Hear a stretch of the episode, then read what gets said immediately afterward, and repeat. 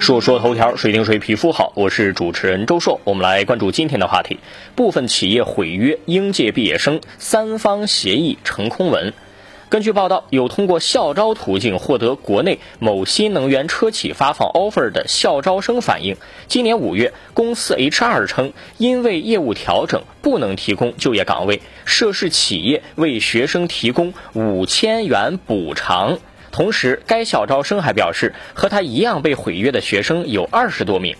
之前啊，另一家新能源车企也被爆出毁约2022年毕业的校招生，其中不少人和企业、学校签署了三方协议，准备等毕业答辩结束以后就入职了。这家企业给出的解释大同小异，也是公司进行了业务调整，部分岗位被关闭。签了三方协议毁约，往年更多是毕业生提问，比如看上了其他公司，准备读研，学校当初硬逼着签的等等。三方协议适用的是合同相关法律法规，不是劳动法相关规定，因此约定的违约金呢往往生效。而根据大量的实践案例，这种违约金刚踏入社会的毕业生可能要付出一两万以上的代价。三方协议的合理性，我一直认为是值得商榷的。它的作用本来是为了保证毕业生就业，是好事儿，但是在执行过程当中，部分异化成了学校统计就业率、完成指标的一项工作，这就不是对学生好了。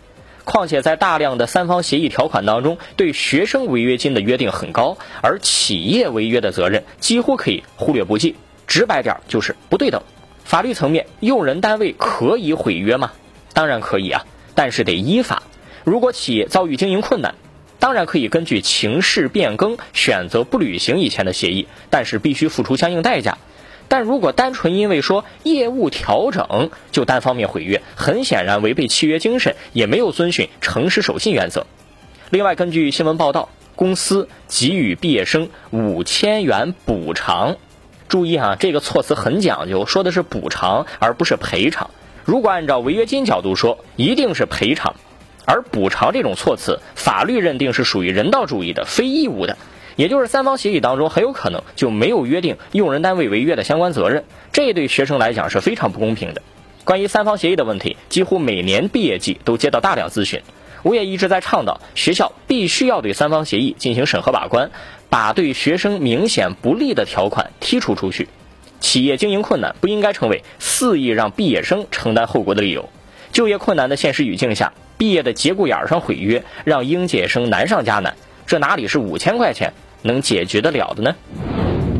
下个事儿，五月十八号，郑州商业技师学院的小陶同学找到媒体求助，说今年他要参加河南省二零二二普通高考对口生类型考试，在网上提交了信息并缴纳费用，但老师没有给他和部分同学报上名，十五个被漏掉的同学呢，还被要求签一份自愿放弃高考的声明。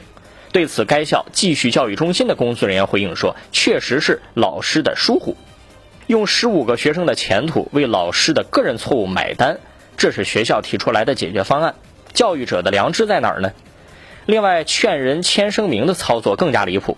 学校组织考试是本职，人家学生愿意不愿意参加考试是自己的事儿，哪怕只有一个学生要考，学校还能拦着吗？解决不了问题，就解决提出问题的人，这种大智慧啊！希望还是少一点为好。说说头条，谁听谁皮肤好。我是主持人周硕，下期节目咱们接着说。